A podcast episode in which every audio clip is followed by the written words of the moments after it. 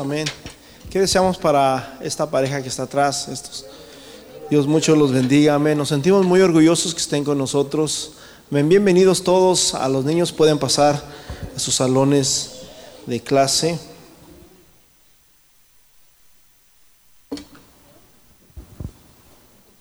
Bienvenidos a la casa de Dios, amén. Esta es la casa de Dios, dice la palabra, y puerta del cielo, amén. Ah, es un privilegio, hermanos, ver aquí a, estas personas que están aquí con nosotros. Y, pues nos sentimos orgullosos, amén. ¿Por qué no le das un aplauso a Dios con todo tu corazón, amén, por la vida de cada uno de los que están aquí?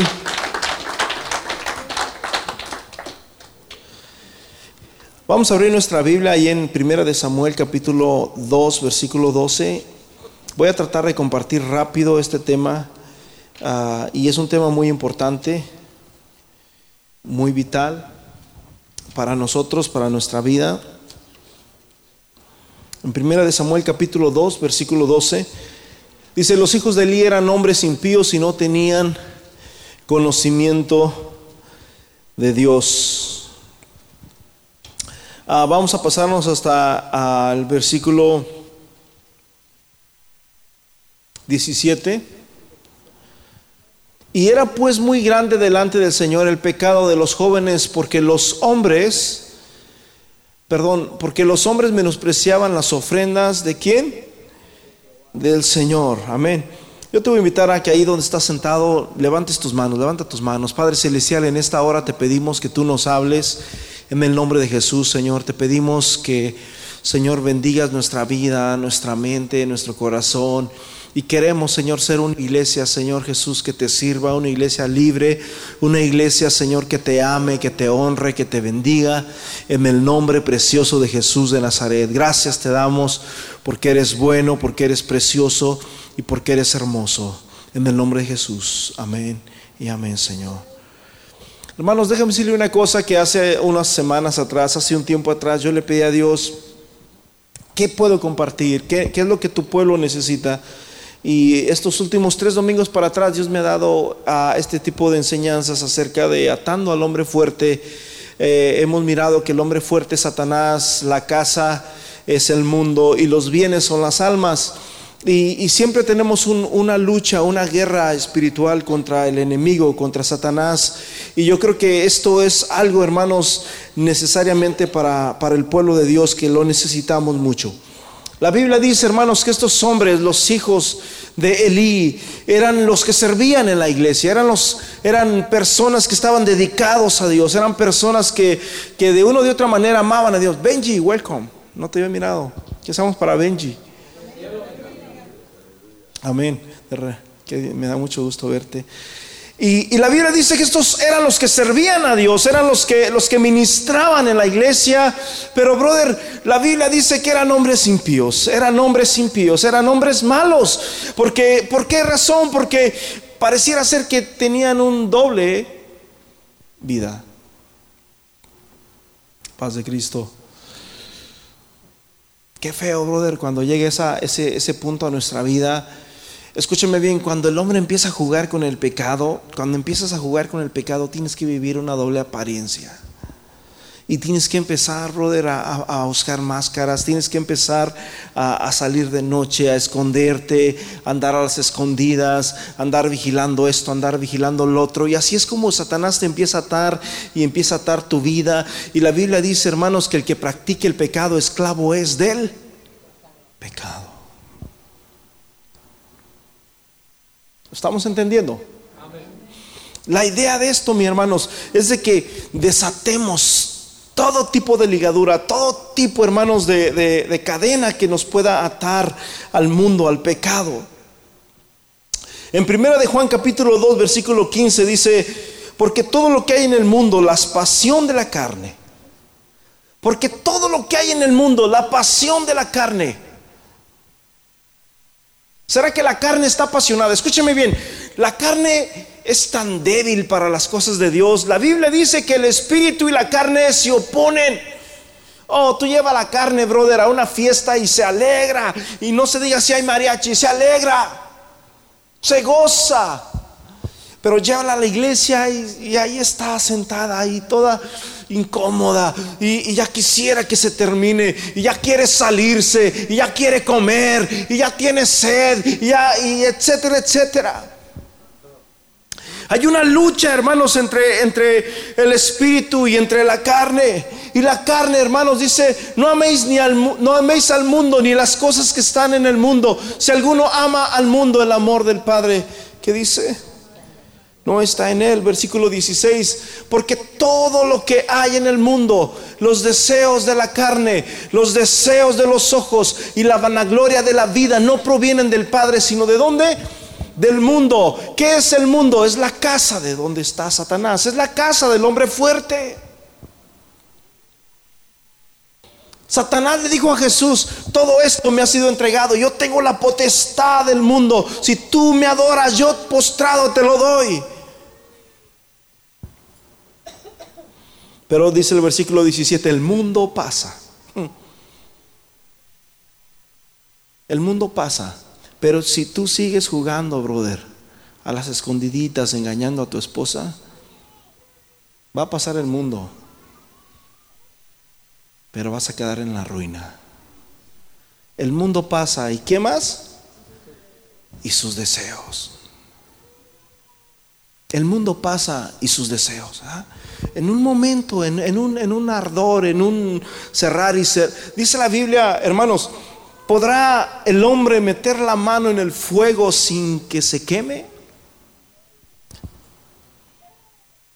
El mundo pasa y sus deseos, pero dice la Biblia, pero el que se aparta del mundo, el que es obediente a Dios, el que es fiel a su familia, el que es fiel a la palabra de Dios, el que sirve a Dios, el que ama a Dios, el que medita en Dios, permanece para siempre. ¿Sí me entendieron? O sea, tú puedes jugar al pecado, tú puedes jugar a que tú eres Superman, a que tú eres la mujer maravilla, a que a ti no te pasa nada. Tú puedes jugar a todo eso. Pero el mundo y sus deseos pasan. Diga conmigo, el mundo y sus deseos pasan. Estos jóvenes no se daban cuenta, dice la Biblia, mis hermanos, que era tan grande el pecado. Una de las cosas que hacían estos hombres era que se adueñaban de las cosas que entraban en la iglesia. Los hombres, el pueblo de Israel estaba acostumbrado a llevar ofrendas, hermanos, a la iglesia. Y la Biblia dice que cuando llevaban las ofrendas de la carne, cuando mataban los corderos, los animales como sacrificio perfecto a Dios, de la carne mala, o la gordura, ustedes saben cómo se llama gordura ¿Ah? La grasa, todo eso lo apartaban y lo quemaban allá afuera. Porque el pueblo de Israel tenía prohibido que comieran eso. Yo cuando era niño, cuando era pequeño, me recuerdo de que mis padres cuando hacían caldo de res y así, entre las carnes, entre el caldo venía el gordo que le decía a mi mamá. Era algo como una masa ahí, así, ¿verdad? Eso es la enfermedad, brother. Y, ellos decían, esto está bueno, mi hijo, cómetelo. Yo, no, yo, yo no me lo comía porque me daba miedo y lo miraba feo. Pero eso, la Biblia dice que estos muchachos querían eso, les gustaba eso. Y ellos decían, no, no, no, danos a nosotros. No, déjanos quemar esto, dánoslo a nosotros. Menospreciaban las ofrendas de Dios. ¿Estamos entendiendo? Fíjate bien, en el versículo... Ah,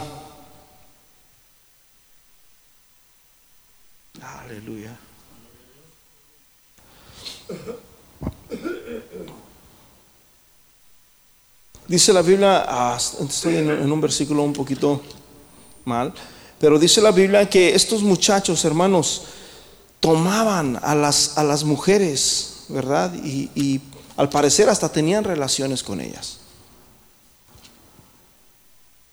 Cuando iban a la iglesia, al templo. Era grave.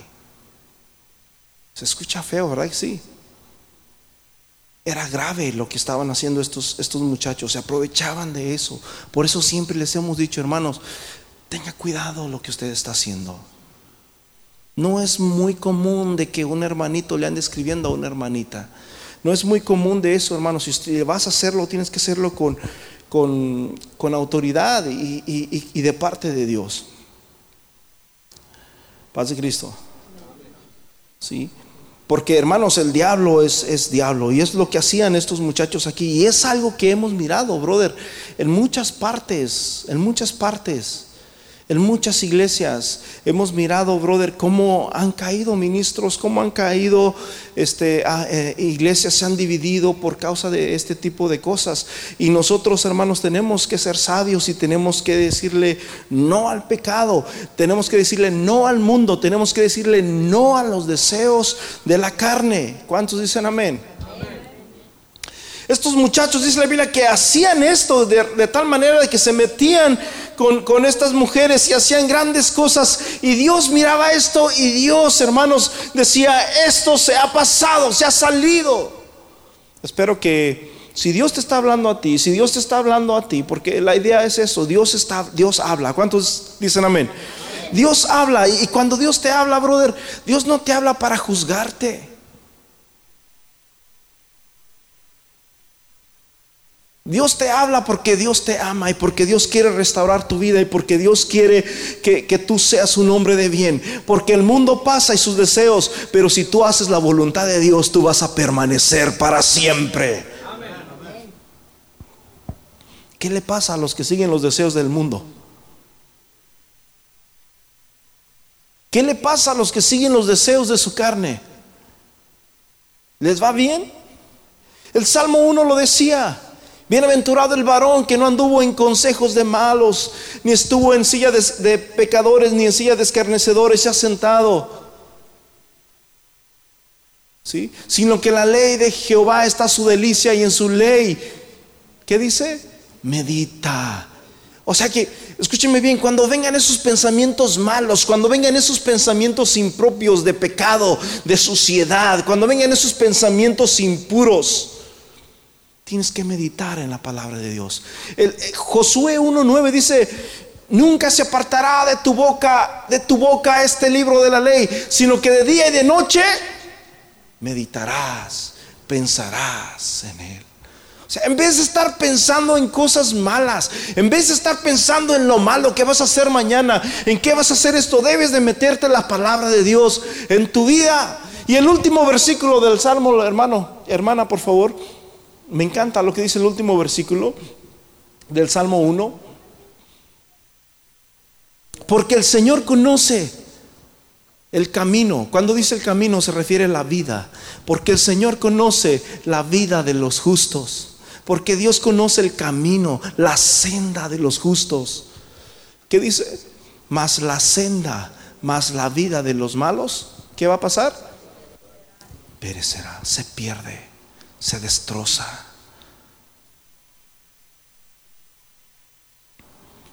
¿Cuántos están entendiendo esto? ¿Cuántos? Alguien tiene que empezar, hermanos, a, borrar números. Alguien tiene que empezar a salirse. Alguien tiene que empezar a limpiar su vida. Alguien tiene que empezar, hermanos, a buscar a Dios de veras. Porque el Señor está a las puertas. Y la Biblia dice, mis hermanos, que no hay cosa que esté escondida que no haya de ser revelada.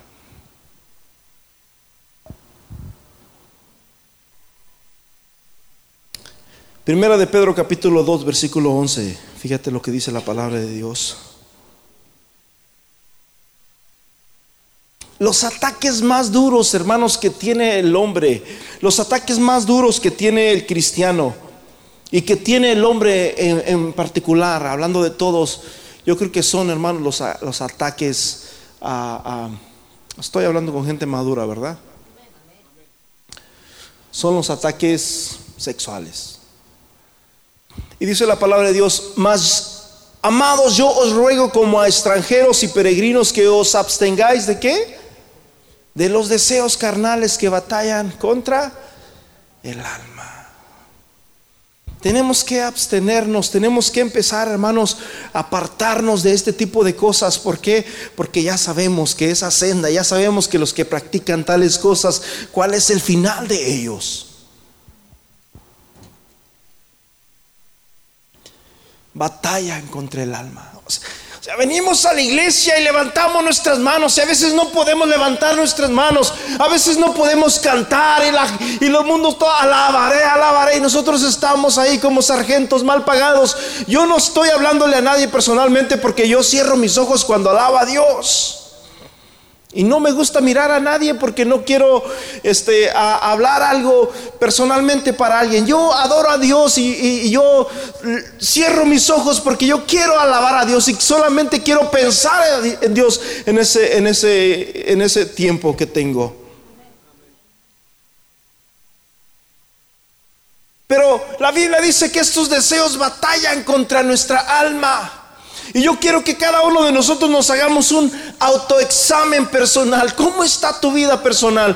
¿Cómo está tu alma? ¿Cómo está, hermanos? Eh, eh, eh, ¿Cómo es tu carácter? ¿Qué, es, ¿Qué hay detrás de ti? Muchas veces sí le decimos a Dios, sí Señor, entra a mi vida. Sí Señor, yo necesito de ti. Sí Señor, ven a mi alma, ven a mi corazón. Pero hay una parte, hermanos, oscura que no queremos que Dios la conozca, que no queremos dársela a Dios. Mas yo os ruego, amados, yo os ruego como extranjeros. Cuando dice extranjeros, hermanos, se refiere a que no somos de la tierra. Tú puedes estar, les está hablando a los hermanos que están en México, a los hermanos que están en Colombia, a los hermanos que están, yo no sé cuál es tu país de origen, pero somos extranjeros como extranjeros y peregrinos que os abstengáis de los deseos carnales que batallan contra el alma. Si tú, mi hermano, quieres jugar con tus deseos carnales, vas a tener muchas batallas. ¿Me están entendiendo? Vas a tener muchas batallas y van a ser batallas muy difíciles, mi hermano. Van a ser batallas muy dolorosas. Van a ser batallas, mis hermanos, que te van a quebrantar. Que te vas a sentir, hermanos, el más sucio, el peor de todos. Versículo 12 dice, Mantened, manteniendo vuestra buena manera de vivir entre los gentiles, para que en lo que murmuran de vosotros, porque siempre van a murmurar de nosotros como malhechores, glorifiquen a Dios en el día de la visitación al considerar vuestras buenas obras.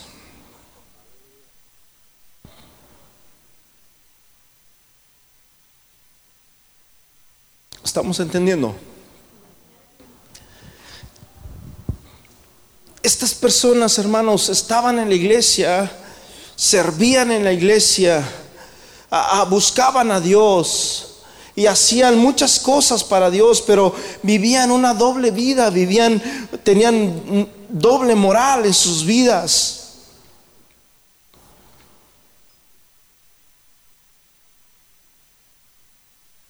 Y muchas veces a nosotros, brother, nos pudiera pasar lo mismo. Tenemos que tener mucho cuidado, hermanos de lo que estamos haciendo. Fíjate, mientras yo estoy hablando esto, se me vino el eh, Tito capítulo 1, un versículo que hace muchos años, muchos años no, no, no me recordaba o no lo había compartido.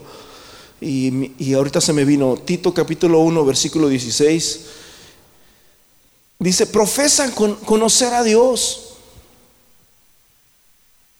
pero en su, en su estilo de vida, en su forma de ser, lo niegan siendo abominables y rebeldes reprobados en cuanto a toda buena obra.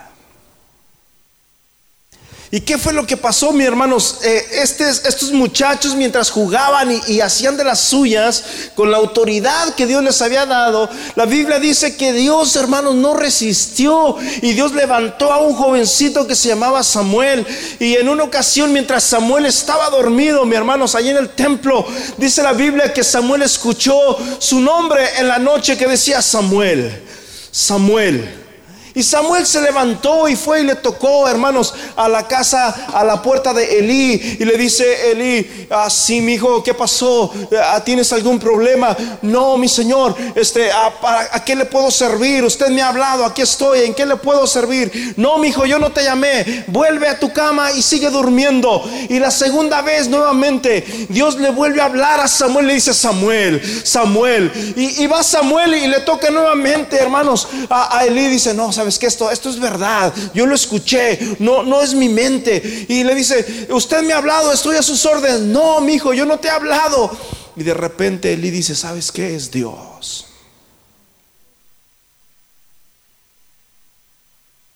Mi hijo, cuando escuches tu nombre otra vez, dile, he aquí, Señor, habla que tu siervo escucha. Y en el versículo 2, hermanos, Dios le habla, en el versículo 11, Dios le habla a Samuel. Vamos a leer desde el versículo 10. Delante del Señor serán quebrantados sus adversarios. me parece que es el 1. Es el 1.10. Aleluya. Dice, y vino el Señor. Wow. Más bien es tres días, perdón. Y vino el Señor y se paró y llamó con, como las otras veces a Samuel. Samuel. Entonces dijo Samuel, habla, porque tu siervo oye. Versículo siguiente, y dijo el Señor a Samuel, he aquí, yo haré algo grande. Yo haré una cosa en Israel, que quien la oyere le retiñirán ambos oídos. Es como una alarma, algo tremendo lo que iba a pasar ahí. Versículo 12. Aquel día, dice, yo cumpliré contra él y todas las cosas que he dicho sobre su casa, desde el principio hasta el fin. ¿Qué es lo que yo te quiero mostrar aquí? Tú lo puedes leer todo esto hasta, hasta, el, hasta el versículo hasta muchos versículos allá adelante. Pero el pecado de estas personas, el pecado de estos jovencitos, se penetró tanto, tanto, tanto, tanto, que no solamente les afectó a ellos, sino afectó a toda la familia.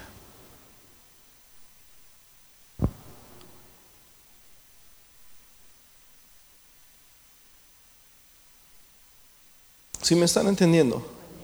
los afectó a todos. A toda la familia los afectó. Versículo 13. Yo le mostraré que juzgaré su casa para siempre por la iniquidad que él sabe. Y ya hemos sabido de que la iniquidad, hermanos, es algo que ya se arraiza, es como un pecado, es cuando el pecado entra, hermanos, ya hasta, hasta la raíz.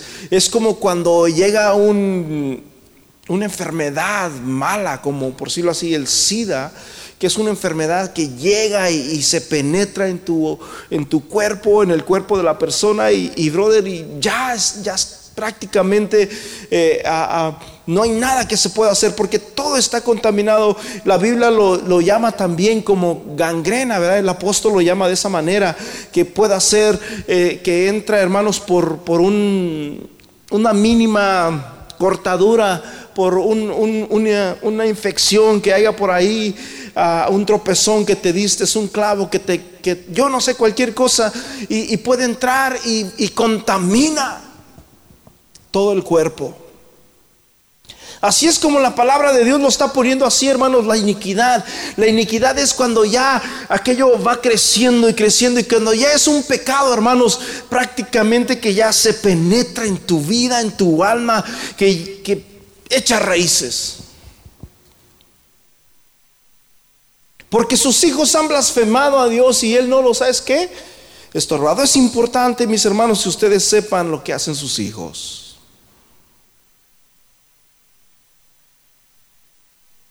¿Están entendiendo? Es importante que ustedes sepan. Hay, un dicho que dice que ojos que no ven, corazón que no siente, ¿verdad? Y a veces nos pasa como que no queremos ver para no sentir.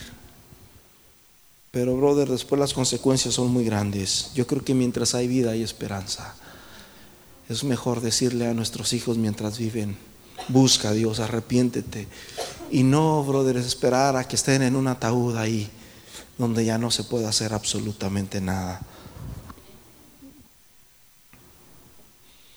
Y Dios le jura, hermanos, en el versículo 14, que la iniquidad, que el pecado, hermanos, de los hijos de Eli no iba a ser expiada. Jamás. Versículo 22 dice que Elí era un hombre viejo, pero que él oía lo que sus hijos hacían, pero nunca se opuso a ellos. Padre Cristo. Es importante, mis hermanos, que hagamos morir las cosas de la carne. Es importante, mis hermanos. Hay un conflicto entre la carne y entre el espíritu. Gálatas capítulo 5, versículo 16 dice, andad en el espíritu, andad en el espíritu, andad en el espíritu. Jesús dijo, el espíritu es el que da vida a la carne, para nada aprovecha. Y son dos cosas bien importantes. El espíritu es el hálito de vivir.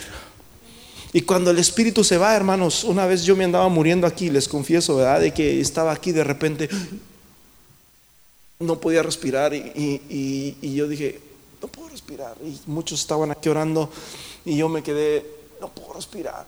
Y yo quería llegar a la cocina y tomar agua o no sé, a, hacer algo, pero yo sentía que cuando llegué aquí sentí que ya estaba llegando al límite de mi vida y ya estaba buscando, híjole, a ver a ver dónde voy a caer, porque si no me muero de uno, me muero del otro.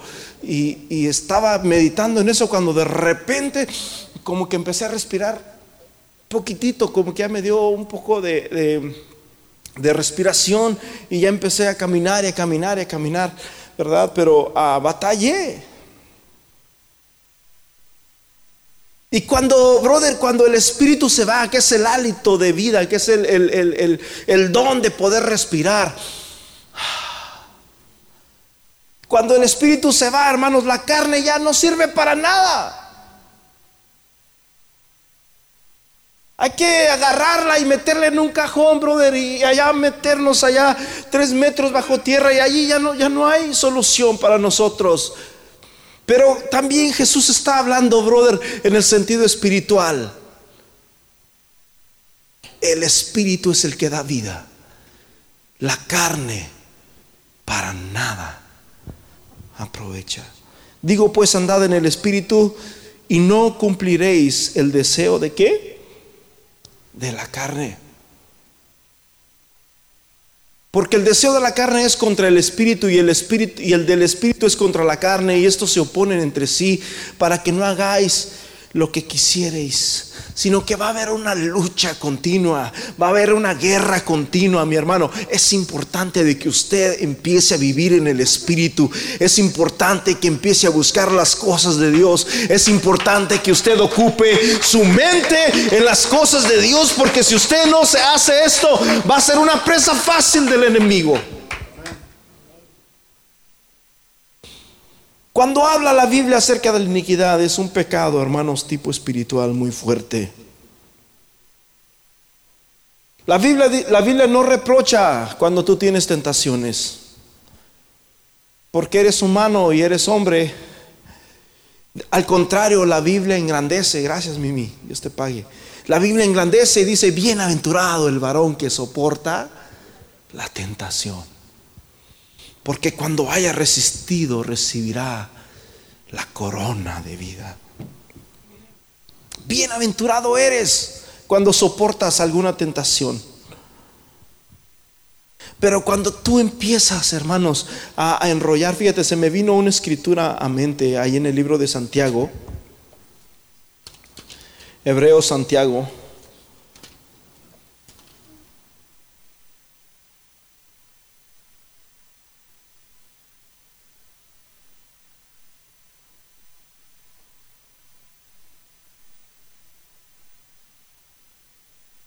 Aquí está en el versículo 12. Este versículo no lo buscaba, pero ahí me lo encontré. Bienaventurado el varón que soporta la tentación, porque cuando haya resistido la prueba recibirá la corona de vida que Dios ha prometido. ¿A quiénes? A los que le aman. Tú tienes que, la Biblia dice, hermanos, que Jesús fue tentado en todo. La Biblia dice que Elías fue un hombre como nosotros.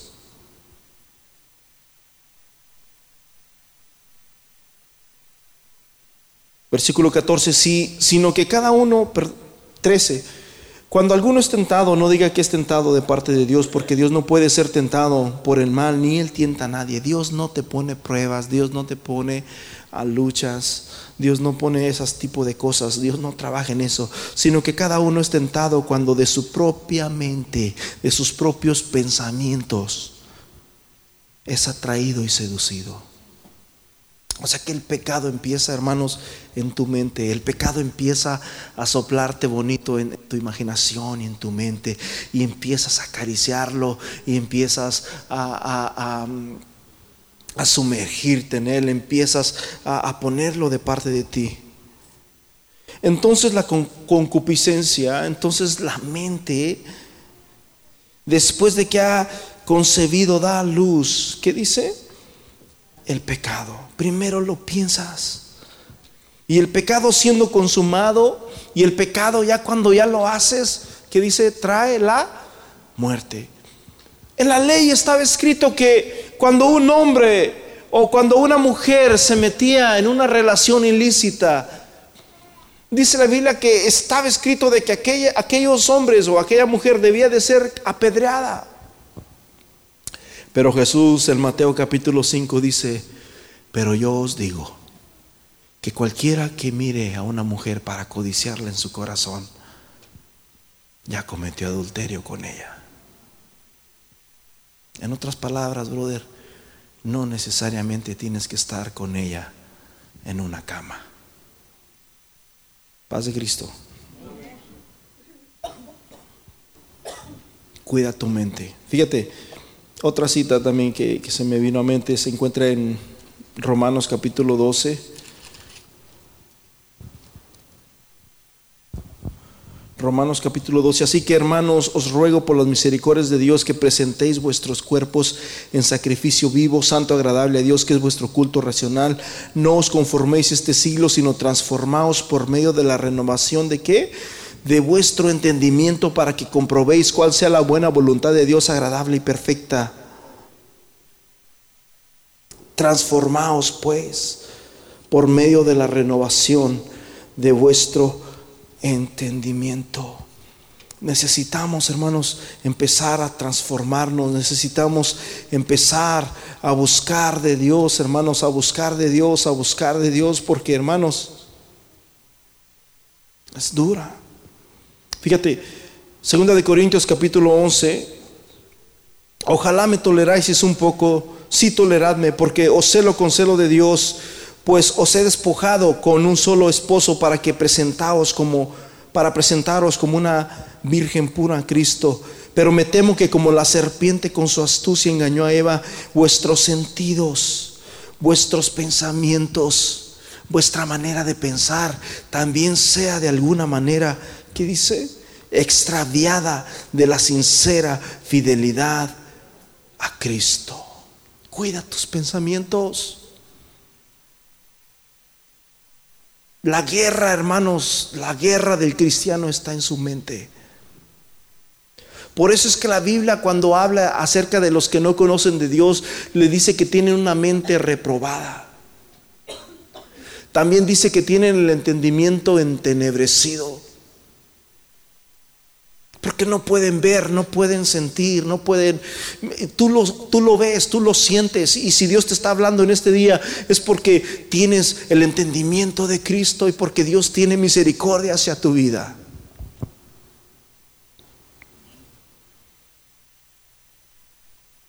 Dice, pero me temo que como la serpiente con su astucia engañó. ¿Cómo se engaña a una persona? Con la mente. Esa persona está 100% seguro de que tiene que ir para allá, pero viene alguien y dice, no, no vayas por allá porque mira, ahí está feo, no, mejor vete para acá. Y lo engaña y le cambia su, su mente y le dice, ok, pues por allá me dicen que está feo, por acá es mejor. Y se viene por este lado. Eso fue lo que hizo, hermanos, la serpiente con Eva. Pero me temo que como la serpiente con su astucia engañó a Eva, vuestros sentidos sean de alguna manera extraviados de la sincera fidelidad a Cristo, vuestros pensamientos.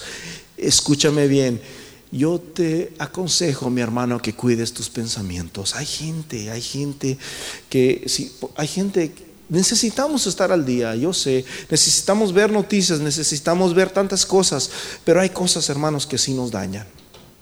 Por salud mental, a alguien le gusta ver quizás crímenes, a alguien le gusta ver quizás cosas, videos de, ah, yo no sé, de cosas que lo único que hacen es que estás afectando tu mente.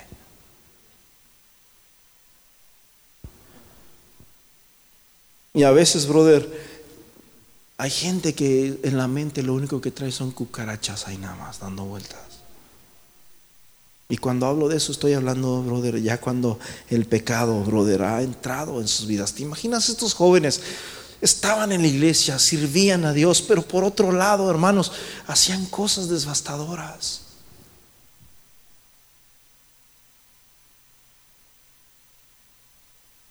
Y Dios dijo, hay un límite. Dios estuvo, brothers, estuvo ahí. Dios estaba ahí y pasó el tiempo, pasó el tiempo. Dios estaba ahí, Dios estaba ahí hasta que Dios dijo, hay un límite. Dios siempre puso un límite. Al mar le puso un límite también. Le dijo, tú de aquí no sales, este, este, este va a ser tu territorio. Y, Dios siempre puso un límite a, a a Nínive, Dios le puso un límite también. A, a, Sodoma y a Gomorra, Dios le puso un límite. Al mundo antiguo, Dios puso un límite. Pero llega un tiempo, hermanos, en que nos salimos de ese límite y es donde Dios empieza a traer juicio. Escúcheme bien. ¿Usted qué quiere? ¿Que Dios traiga misericordia o que Dios traiga juicio?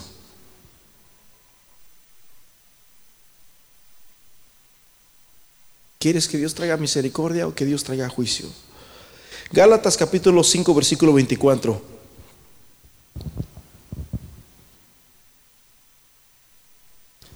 Dice en el nombre de Jesús así, Gálatas 5, 24. Pero los que son de Cristo han crucificado la carne con sus pasiones y con sus deseos. Pero los que son de Cristo han crucificado la carne con sus pasiones y sus deseos. Alguien tiene que empezar a crucificar, Alguien tiene que empezar a agarrarse un clavo y ¡pum! Es doloroso, pero es mejor, porque la senda de los malos perecerá, porque el Señor conoce el camino, la vida de los justos Dios se alegra, wow, mi hijo me sirve. Mira, llegó una tentación y mi hijo salió victorioso. Dios se alegra con todo eso, pero la senda de los malos perecerá. La Biblia dice en el libro de Apocalipsis, el que es, justo, santifíquese todavía. El que es justo, santifíquese todavía. Porque si vivimos por el Espíritu, andemos por el Espíritu. Ya no andamos según la carne, hermanos. Ahora andamos a través del Espíritu de aquel que murió y resucitó de la tumba de entre los muertos. Y ahora en Cristo somos más que vencedores. Ya no estamos solos. ¿Qué te imaginas tú de un asesino? Supongamos que yo soy un asesino y yo maté a muchas personas. Yo soy un Hitler. Maté a muchas, mucha gente. Y cuando yo estoy delante del juez, el juez, tú esperas, es, más, ese asesino mató a tu hijo, mató a, un ser amado tuyo, a un ser muy querido tuyo. Y aquí está el asesino y aquí está el juez. Tú quieres que él sea condenado, tú quieres que, que, él pague por lo que hizo, pero el juez es muy misericordioso y el juez dice, ¿sabes qué? Eres libre, puedes irte y eres libre. ¿Qué sientes tú?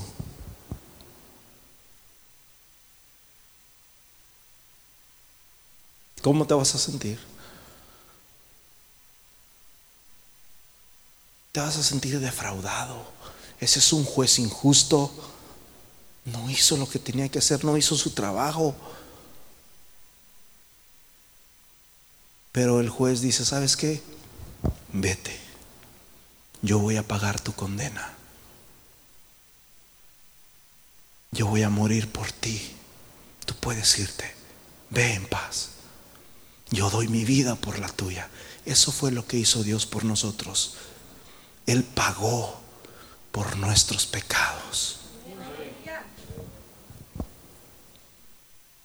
Pero los que son de Cristo han crucificado la carne con sus pasiones y deseos. Alguien tiene que empezar, hermanos, a crucificarse. ¿Sí me están entendiendo? Efesios capítulo 2, versículo 2, versículo 1, Efesios 2, 1. Y Él os dio vida a vosotros cuando estabais como muertos en vuestros delitos y pecados. Estábamos muertos. O sea, no había esperanza para nosotros, no había solución para nosotros, pero el versículo 2 dice, en los cuales anduviste en otro tiempo siguiendo la corriente de este mundo, sus pasiones, sus deseos, conforme al príncipe de la potestad del aire, el espíritu que ahora opera en los hijos de desobediencia, versículo 3. Entre los cuales también todos nosotros vivimos en otro tiempo en los deseos de qué?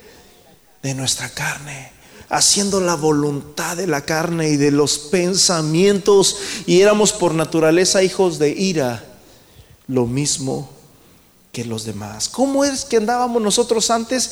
Andábamos conforme al pensamiento, brother. Y, es más, ¿qué, qué, desea la carne? ¿Qué desea? A ver, aquí está el control, búscale. Es más, si no los tienes, cómpralos. Llama al, al cable y dile, ¿sabes qué? Quiero que me pongas esto. ¿Sabes qué? Paz Cristo. Cumplíamos los deseos de la carne, ¿cierto?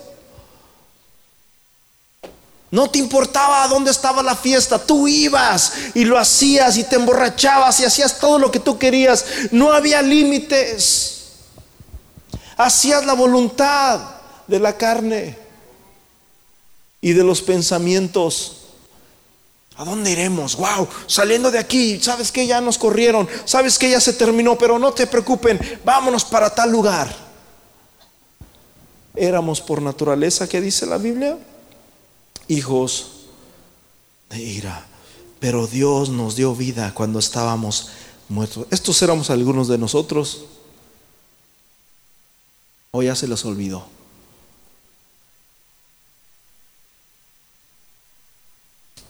Fíjate Colosenses capítulo 3, versículo 5. Brother, toma este versículo. Tómalo.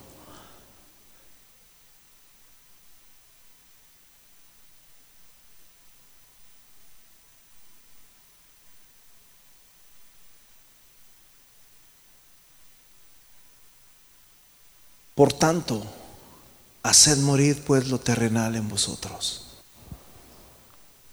Fornicación, impureza, pasiones desordenadas, malos deseos, avaricias. ¿Qué es qué? La avaricia, brother. ¿Qué es avaricia? El deseo de tener muchos bienes, de tener tantas cosas. Y no es malo que tengas tú bienes, la Biblia dice. La Biblia habla de hombres ricos, de muchos hombres ricos. No es malo, pero ya cuando es avaricia, ya cuando es idolatría, ya cuando pones al dinero antes que a Dios, al dinero antes que tu salvación, el dinero antes que ayudar a la gente o cualquier cosa, ahí sí hay que tener cuidado. Amén. Pues la ira de Dios vendrá sobre los hijos de desobediencia por causa de estas cosas. Hay una versión que dice, por lo tanto, considerad los miembros de vuestro cuerpo terrenal muertos.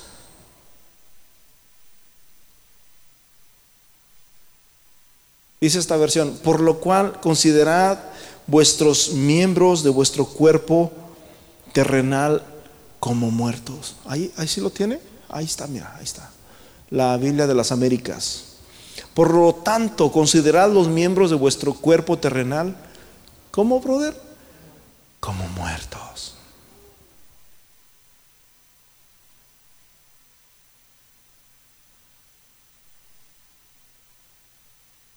Romanos capítulo 6, versículo 11 dice, así que también vosotros consideraos muertos para el pecado.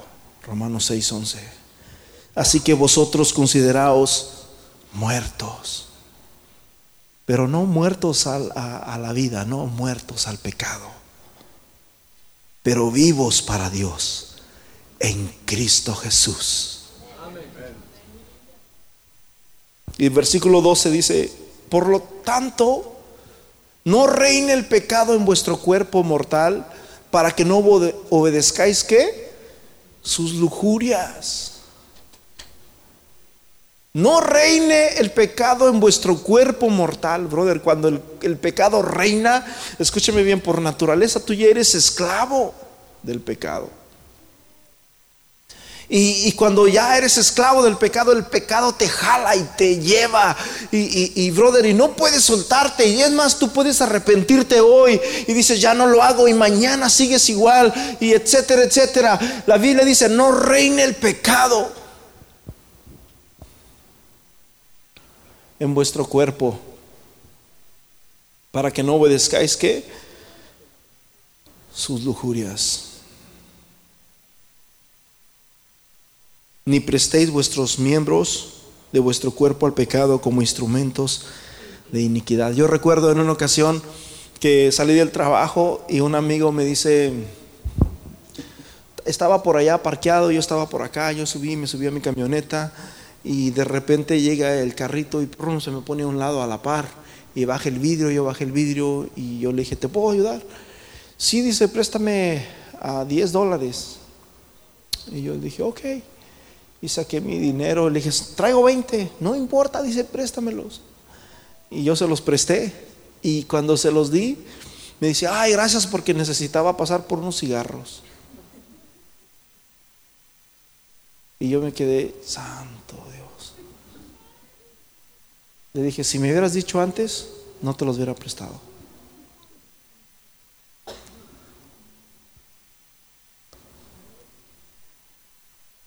Yo lo hice inconscientemente, brother. Pero es, es, justamente lo que dice ahí, no prestéis vuestros miembros de vuestro cuerpo quien al pecado como instrumentos de iniquidad, sino presentaos vosotros mismos a Dios como vivos de entre los muertos, como vivos de entre los muertos, como vivos de entre los muertos y vuestros miembros a Dios como instrumentos de justicia, de paz, de amor, de gozo. Aleluya.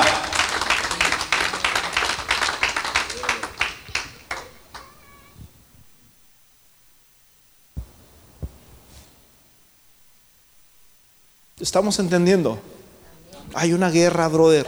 Hay una guerra muy, muy veraz allá afuera y te está esperando. La Biblia dice que el diablo anda como un león rugiente con hambre, anda buscando a quien devorar y él se sale de tu casa y anda ahí. Y la Biblia dice que cuando el espíritu inmundo sale del hombre anda en lugares secos buscando reposo, no encuentra un lugar. Ay, yo no sé qué hacer, no sé qué hacer y de repente regresa a la casa del hermano, de la hermana y mira que está mirando telenovelas. Y dice, ah, volveré a entrar aquí y dice, y no solamente se conforma con eso, sino que manda a traer otros siete espíritus. Y luego, ¿cómo son esos espíritus? Peores. Hermanos, escúchame bien, tenemos que cuidar tus pensamientos. La Biblia dice, cuida tus pensamientos, cuida tus pensamientos, cuida tu mente, porque me temo que como la serpiente con su astucia engañó a Eva, vuestros pensamientos de alguna manera sean afectados y nos perdáis de la sincera fidelidad a Cristo.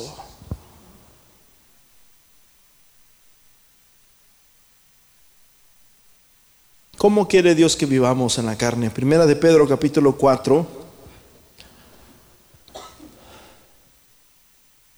Primera de Pedro capítulo 4 dice 4.1. Por tanto, puestos, puesto que Cristo ha padecido en la carne, ¿dónde padeció Cristo, hermanos? En la carne. Y la carne es la que más se queja. El espíritu está notiéndose, ay Dios, Dios me habla, pero la carne está incómoda, brother porque este mensaje no es para la carne. Este mensaje es para tu espíritu.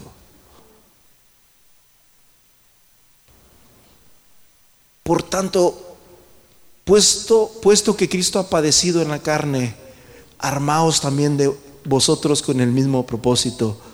Pues quien ha padecido en la carne ha terminado con qué? Con el pecado.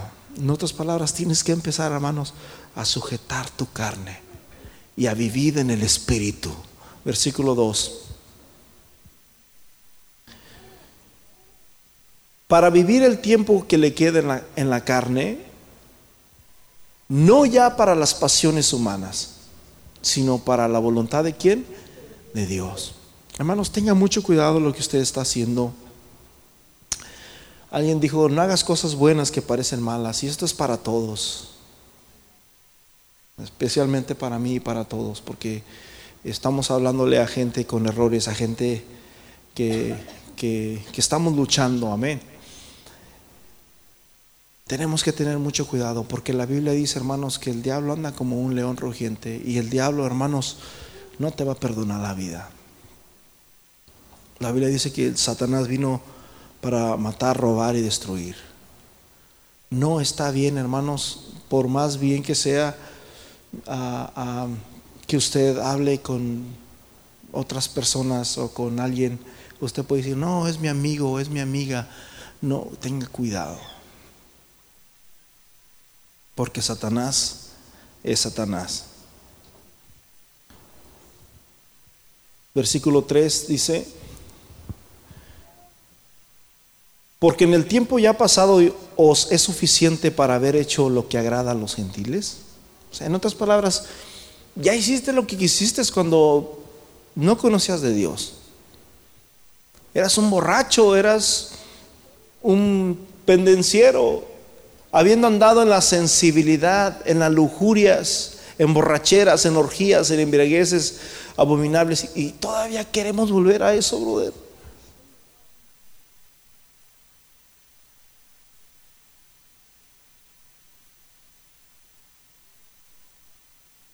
Versículo 4 dice, y en todo esto se sorprenden de que no corráis con ellos en el mismo desenfreno de disolución y os ultrajan. En otras palabras, se sorprenden de que tú le seas fiel a tu esposa. Se sorprende de que ahora tú hayas cambiado. Mira, ahora trabaja antes se gastaba el dinero y todo lo que ganaba en, la semana, el sábado se iba luego, con los amigos y se iban a las fiestas, a, las parrandas. Ahora ya el dinero lo trae a su casa. Todos sabemos la historia del, niño, ¿verdad? Que, su papá todos los días se iba a a emborracharse y llegaba el viernes y, se iba con los amigos y se emborrachaba y gastaba todo su dinero como rey y llegaba el niño descalzo, hermanos, con, sin zapatos, con los pies. Me imagino que cuando yo era niño yo los traía igual también llenos de tierra, ahí parecía escamas y llegaba y papá necesito zapatos. Mira, me corté, mira, traigo sangre en la uña, necesito zapatos. Oh, mijo, la semana que entra te los voy a comprar con mi cheque. Y, brother, y llegaba la semana que entra y se volvía a emborrachar el Señor y volvía a desperdiciar su dinero y volvía a venir. Papá, tú dijiste que me ibas a comprar zapatos. Mira mis pies, cómo los traigo. Oh, mi hijo se me olvidó. La semana que entra te los voy a comprar. Y así se iba sucesivamente. Hasta que un día llega un predicador y empieza a hablar del Evangelio de Jesús, del Evangelio transformador de Jesús. Y aquel hombre acepta a Jesús en su corazón y se bautiza y empieza a venir a la iglesia. Y hermanos, y la vida de aquel niño cambió cambió. Ahora ya no era el niño descalzo, ya andaba bañadito, hasta corbata le ponían y lo traían a la iglesia. Y en una ocasión la gente le decía al hombre cuando iba con su esposa y su niño a la iglesia, ¡Hey, estás loco! Mira, te lavaron el cerebro. Mira, que, wow, hermano. Y le empezaban a gritar y se empezaban a burlar de él. Y el niño se levanta y dice, ¿saben una cosa? Desde que mi papá está loco, desde que mi papá le lavaron el cerebro, yo traigo zapatos en mis pies. Cuando mi papá no estaba loco, yo no traía zapatos.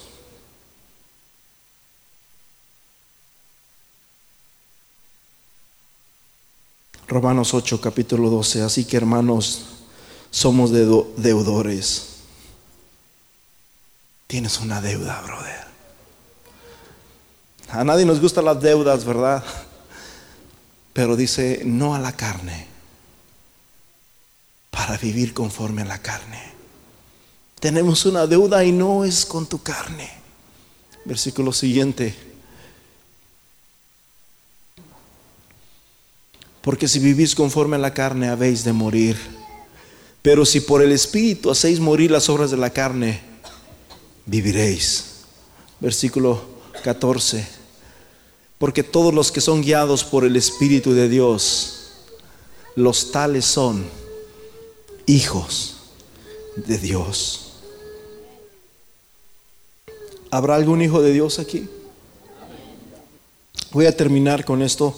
En Josué capítulo 1 del 2 al 5, Dios le dice a Josué, que era el, el líder después de Moisés, mi siervo Moisés ha muerto, Moisés había muerto el pueblo de Israel. Moisés era el líder, el grande, es hasta la fecha, es el líder grandísimo, hermanos, del pueblo de Israel y de muchas naciones musulmanes. Moisés lo tienen como un gran líder. Tiene muchos seguidores Moisés. Una vez que Moisés muere, hermanos, el pueblo de Israel se sentía incapaz, sentía que se había acabado todo, porque el hombre de Dios, el hombre hermanos que los había sacado de Egipto, había muerto. En otras palabras, estamos en el desierto, no hemos recibido nuestra herencia y ya murió. ¿Qué va a pasar con lo que Dios nos prometió? ¿Qué va a pasar con lo que Dios le dijo a él? Ahora, ¿quién nos va a dar la tierra que hemos prometido? Mi siervo Moisés ha muerto, levántate y pasa este Jordán y todo este pueblo a la tierra que yo les doy a los hijos de Israel. Yo os entrego, como lo había dicho Moisés, todo lugar que pisare la planta de vuestros pies. Será vuestro, dice el Señor. Versículo 4, después en el desierto en el Líbano en el río Éfrates. Dios, Dios les había prometido, hermanos, que nadie le iba a poder hacer frente. Versículo 5, nadie te podrá hacer frente todos los días de tu vida. Como estuve con Moisés, yo también estaré contigo. Esa fue la promesa que Dios le dio, hermanos, a Josué. Pero iban creciendo. Se encontraban una batalla y la vencían. Se encontraban el Jordán, lo cruzaron. Empezaron a ganar batallas, batallas, batallas, porque sabían quién era el Dios de Moisés. Sabían que Dios estaba con ellos. Sabían que esta promesa era especialmente para ellos. Pero en el capítulo 7 pasó una tragedia. En el capítulo 7 se acercaron, dice la Biblia en el versículo 1, pero los hijos de Israel cometieron una prevaricación, cometieron pecado en cuanto a lo maldecido. Porque Acán, hijo de Carmi, hijo de Sabdi, hijo de Sera, de la tribu de Judá, tomó del anatema, que significa maldición, y la ira de Jehová descendió contra los hijos de Israel.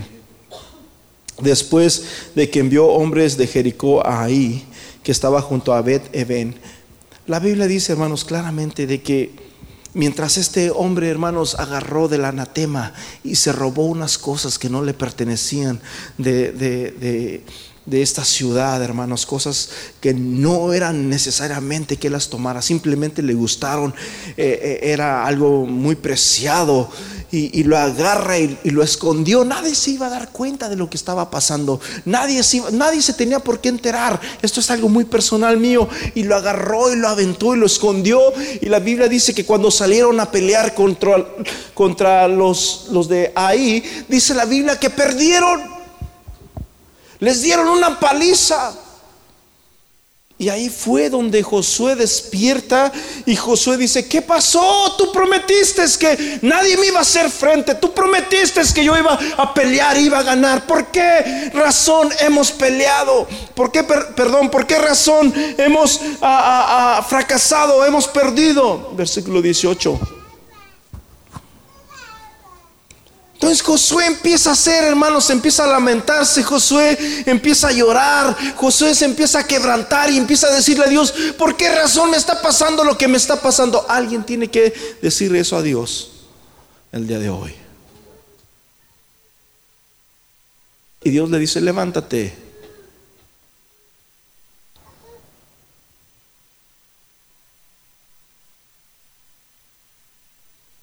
Versículo 10. 7, 10. Y el Señor le dijo a Josué, levántate. ¿Por qué te, por qué te postras así sobre tu rostro? Y dice el versículo 11, Israel ha pecado. Ojo, no pecó Israel, pecó un hombre que se llamaba Acán. Pero por causa de ese hombre, por causa de ese pecado, toda la nación estaba en pecado. Y por causa de ese pecado, no pudieron ganar esa batalla. Si tú quieres ganar batallas, brother, tienes que confesar tus pecados. Dice la Biblia en Proverbios, el que confiesa su pecado, perdón, el que no confiesa su pecado no prosperará, pero el que lo confiesa y se aparta hallará misericordia.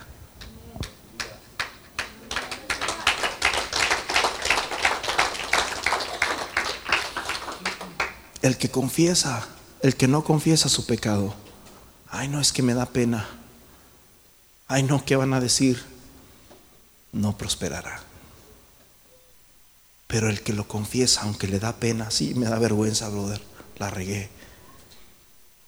Y se aparta. No, dice, lo van a juzgar, lo van a meter a la cárcel, no. Hallará misericordia. Yo te, puestos en pies.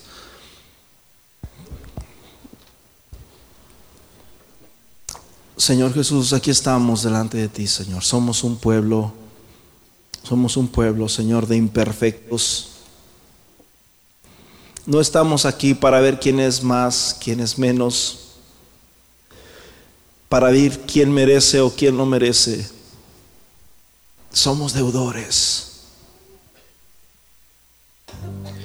Somos deudores y no a la carne, para que vivamos conforme a los pensamientos y a las concupiscencias de la carne. Somos deudores a Cristo. Somos deudores a aquel que murió y resucitó por nosotros en la cruz del Calvario.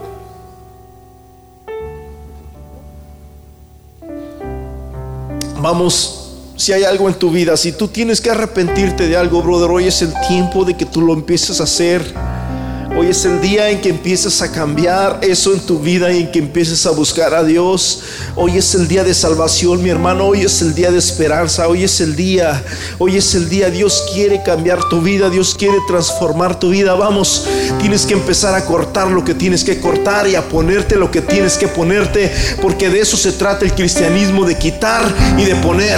Tienes que ser sensible para quitarte eh, lo, que, lo que te hace mal, para quitar tu carácter, para quitar el pecado, para quitar pensamientos, pero también para ponerte, para ponerte la armadura de Dios, para ponerte la paz de Dios, para ponerte la santidad de Dios.